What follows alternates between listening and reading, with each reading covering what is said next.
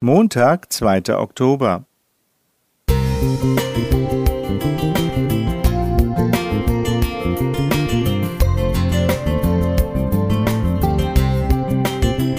Ein kleiner Lichtblick für den Tag.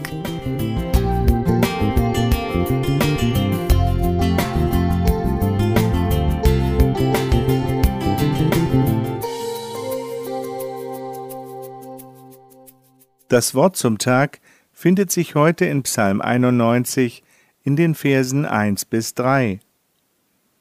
Wer unter dem Schirm des Höchsten sitzt und unter dem Schatten des Allmächtigen bleibt, der spricht zu dem Herrn, Meine Zuversicht und meine Burg, mein Gott, auf den ich hoffe, denn er errettet dich.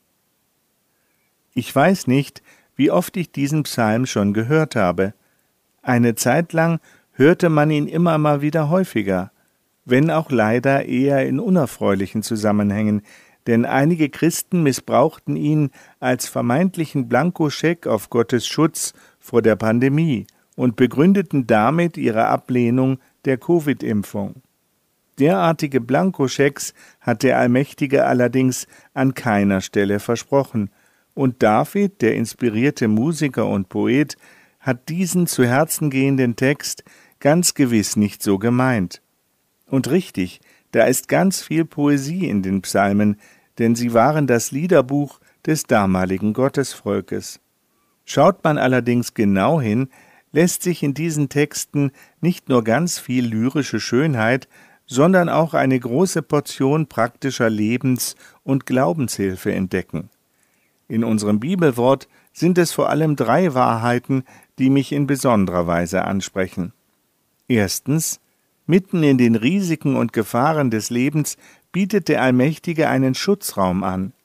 Dieses Angebot ist nicht auf eine bestimmte Nation oder auf eine bestimmte Glaubensrichtung beschränkt, sondern gilt jedem Menschen, der Gott vertraut und bei ihm Zuflucht sucht.